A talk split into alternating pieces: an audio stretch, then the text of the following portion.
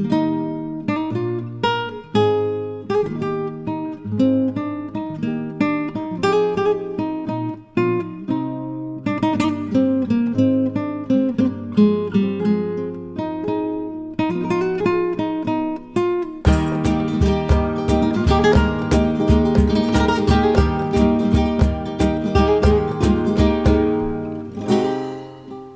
さんこんにちは。FM アムスター Link to Life 命をつなぐ思い。メディアカウンセラーの加野光平です。気軽におかちんと呼んでいただければと思います。本日もゆるっと学ぶ30分よろしくお願いいたします。本日は8月1日月曜日の放送回となっております。再放送の方は木曜日ということでいかがお過ごしでしょうか。ちょうど先週ぐらいからね、えー、小中高校生の皆さんは夏休みに入った頃じゃないかなとそして大学生の皆さんはもしかしたら今週ぐらいまでがテストなのかなっていうぐらいの時期かなと思いますけどもいかがお過ごしでしょうかね、いよいよ夏本番ということで本当に暑いですけども熱中症とかね気をつけていただけたらいいんじゃないかなと思っております。ね、また保護者の皆さんもですね、いつもとはまたこう生活リズムが変わったりとか、ね、あの日中お子さんがいる状態っていうのはなかなかね、こう、ね、毎年大変かと思いますけども、本当にね、熱中症とか、ね、夏のキッチンって暑いじゃないですか。ね、本当に大変なんでね、そうめん湯がくって言ってもね、本当にもう灼熱ですから、はい、あの、本当にそういったところでね、あの、気をつけていただければと思います。本日はですね、えー、毎月、まあ恒例というか、あの、たまにやるんですけども、不定期でやるんですけども、はい、あの、皆さんからいただいた質問にどんどんお答えしていこうということで、第4弾お送りしていきたいと思っております。あのね、結構この回ですね、たまに不定期でやったりするんですけどもあの本当にたくさんの方からですねメッセージ頂いていてですね普段なかなかねこうゲストの方とねおしゃべりするっていうのがメインでやってるこの番組ですからなかなかこれねあの皆さんからの質問にお答えできなくてですねあの毎回こうどんどんこう量が溜まっててですねああこれお答えしたいんだけどいつにしようかなとかって思いながらですね、えー、作っている関係ですね不定期になってるんですけども、えー、今回もですね皆さんから頂いた質問ねお答えしていこうかなと思っております。よろしくお願いいたします。そして私からお知らせということでですね8月19日金曜日と8月20日土曜日にですね、えー、ラジオ番組のですね制作親子講座をさせていただこうと思っております。ねネットのことだったりゲームのことだったりねまあ学ぶことたくさんあるんですけどもまずはですねこのメディアに触れていただきたいなと思いまして今回オンラインでですねちょっとラジオ番組のですね体験講座をさせていただこうと思っております。こちらですねあの実際に収録した音声はですね9月以降にオンエアということでぜひねあのたくさんの方に参加していただけたら嬉しいなと思っておりますので詳しくはですね、えー、おかちんメディアでブログで検索していただいたりとかですねあと広報もさせていただこうと思いますのではいぜひぜひあの確認していただければと思います。よろしくお願いいたします。ちょっとねコロナウイルスのねこの感染拡大防止のためですねちょっとあの広島経済大学ではできないんですけどもはいオンラインという形で、えー、皆さんのね一緒に自由研究していこうかなと思いますのでね多くの方のご参加よろしくお願いいたします。それでは今日もゆるっと学ぶ30分リンクトゥライフ命をつなぐ思いどうぞお付き合いください。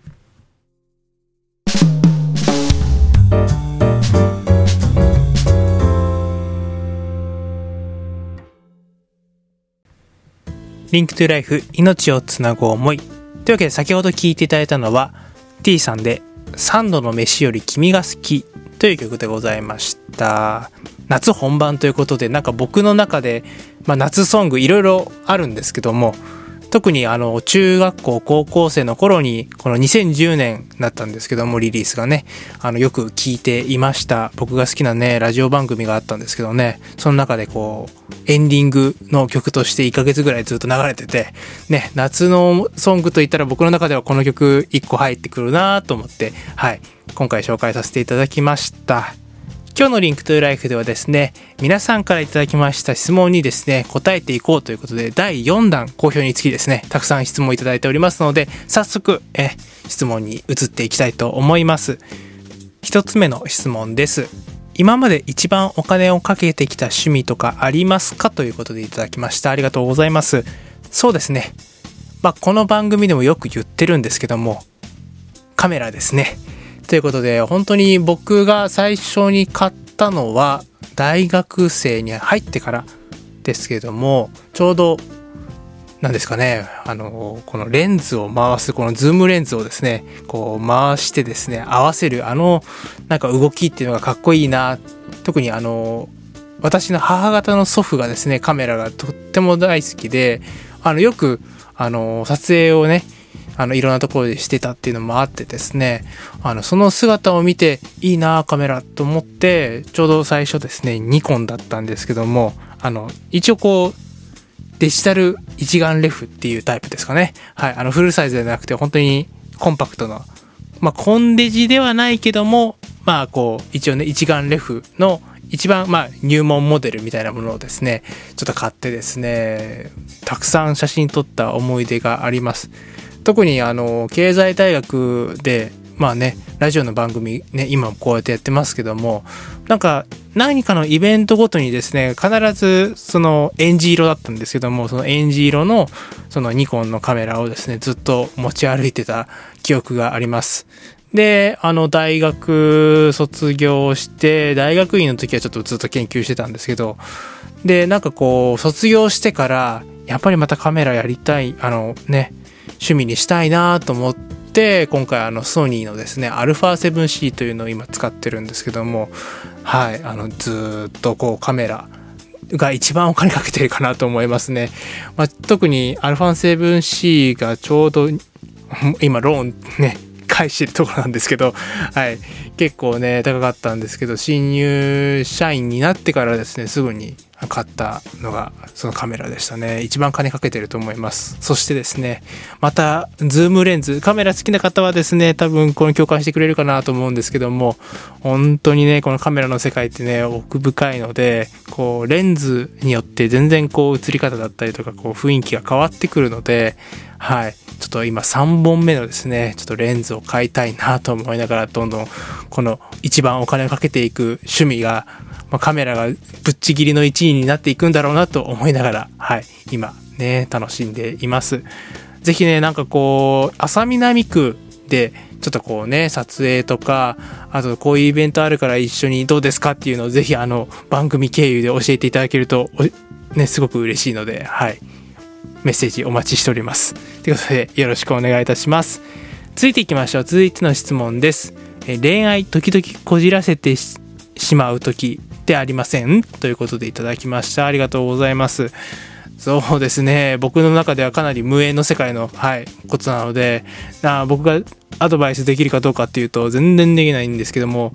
結構そうですね。僕はなんか相談を受けることの方が多かったなというね、今まで振り返ってると多いんですけども、まあ本当にこう心理学を学び、ね、大学院で学び始めてから、あ、あれってこういうことだったんだとか、あ、ああいうのってっていうのが結構ねこ、こじらせてしまうこの原因っていうのも、あ、こういうことなんだろうなって、最終的にはこう、恋愛的結局人間関係のものなので、あ人間関係のもつれってこういう形で起こって、まあ、いろいろね、理論に基づいていく、あ人の心って動いていくんだなっていうのをちょっと、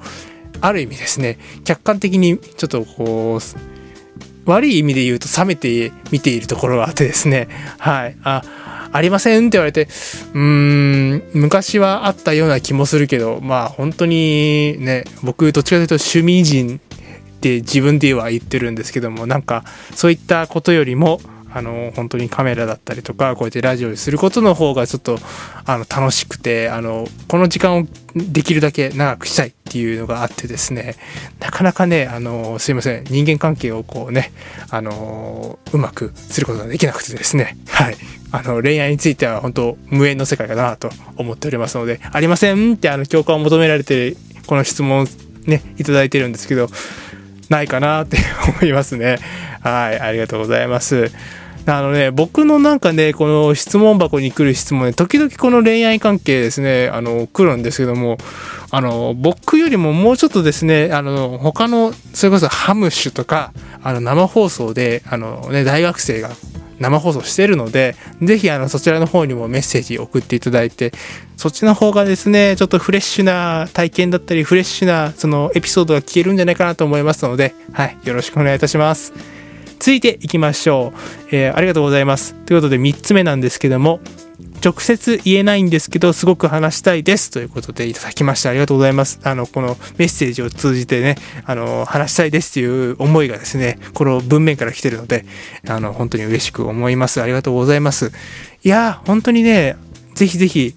あの、直接言えなかったら、あの、僕どっちかというとね、あの普段はネットセーフティーのインストラクターしたりとか、社会教育士ということで、こういろんな社会教育に関する、あのサポートをさせていただいたりとか、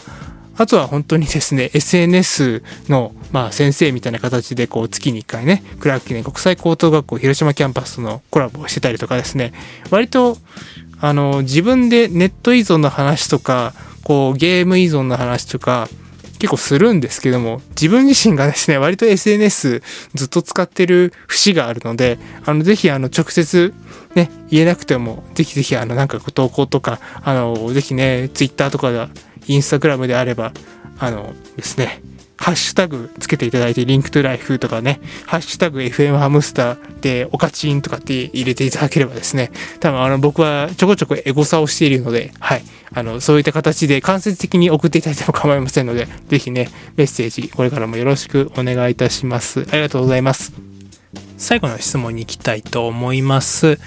一番好きな映画とかあったら教えてくださいということでですね、いただきました。ありがとうございます。最近僕がですね、ちょっと落ち込んだりとか、会社でうまくいかないなとか、プライベートでうまくいかないなとか、こうなんかもやもやとした時にですね、よく見る作品があるんですけども、えー、マイ・インターンというですね、映画皆さんご存知でしょうか？こちら2015年の作品でですね、えー、舞台はニューヨークということで、華やかなファッション業界に身を置いて、プライベートも充実している女社長のジュールス。ね、そんな彼女のですね、部下にですね、会社の福祉事業として、シニアインターンで70歳のベンがですね、採用されます。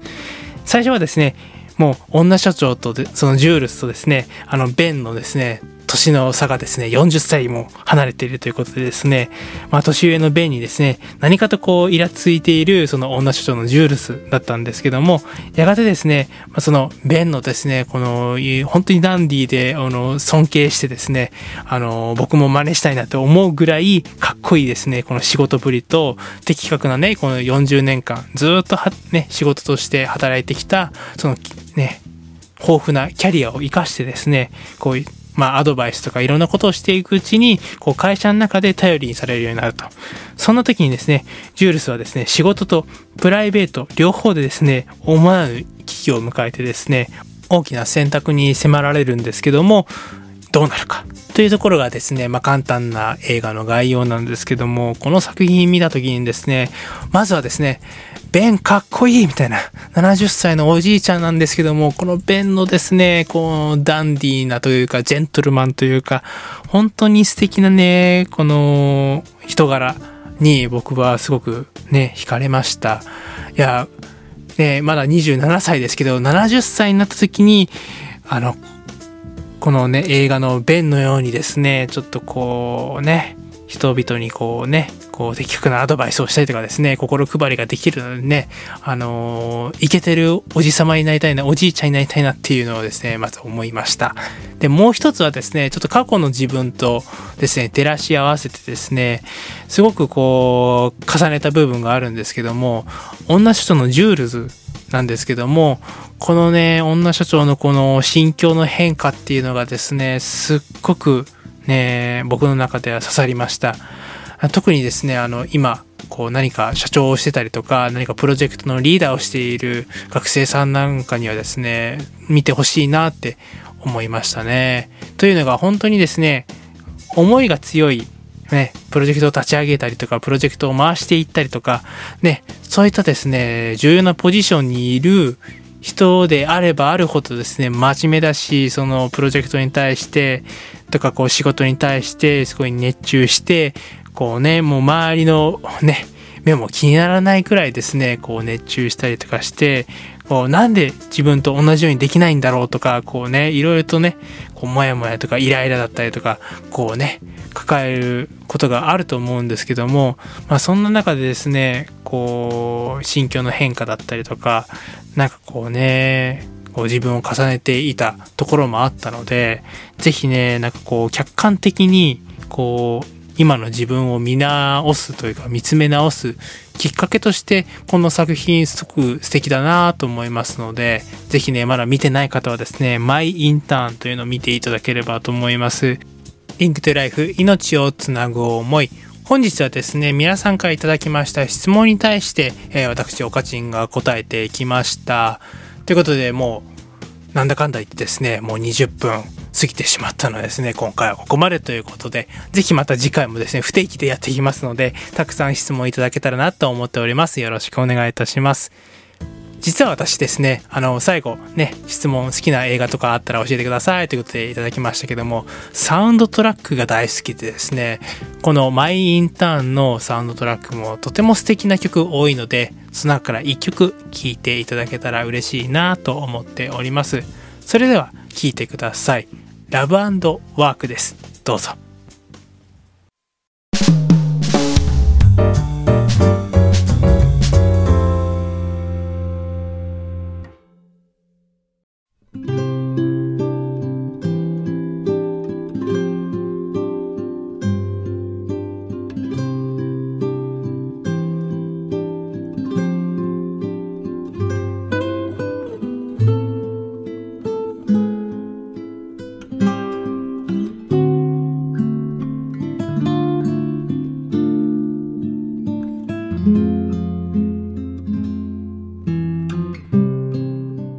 リンクトゥライフ命をつなごう思いエンディングの時間です。最後までお聴きいただきありがとうございました。今週はですね、皆さんからいただきました質問に対して私、オカチンが答えていきました。第4弾ということでお届けしました。いかがだったでしょうか。たくさんね、あの質問いただいてた中でですね、僕なかなか一問一答でパッパカパッパカ、こうですね、答えることが苦手なもんですから、ついつい語ってしまうんですけども、はい、まだまだたくさん質問いただいておりますので、まだ不定期ではございますけども、どんどんね、お答えしようと思いますので、よろしくお願いいたします。皆さんからメッセージお待ちしております。郵便はがきの場合は、郵便番号731-0192広島市安佐南区祇園5丁目37-1広島経済大学 FM アムスター Link to Life までお願いいたします。ファックスは082-871-1620 082-871-1620までお願いいたします。メールは fm.hamster.live.jp アルファベットすべて小文字でお願いいたします。fm.ham star.live.jp です。よろしくお願いいたします。また番組ブログやっております。おかちんメディアで検索よろしくお願いいたします。またですね、後日、アーカイブバージョンということで YouTube の方にもですね、今回のトークアップさせていただきますので、こちらもですね、YouTube でおかちんメディアで検索していただければと思います。よろしくお願いいたします。最後にお知らせです。情報リテラシー教育親子講座として、ラジオ番組制作体験の講座をさせていただきます。こちらオンラインでさせていただきます。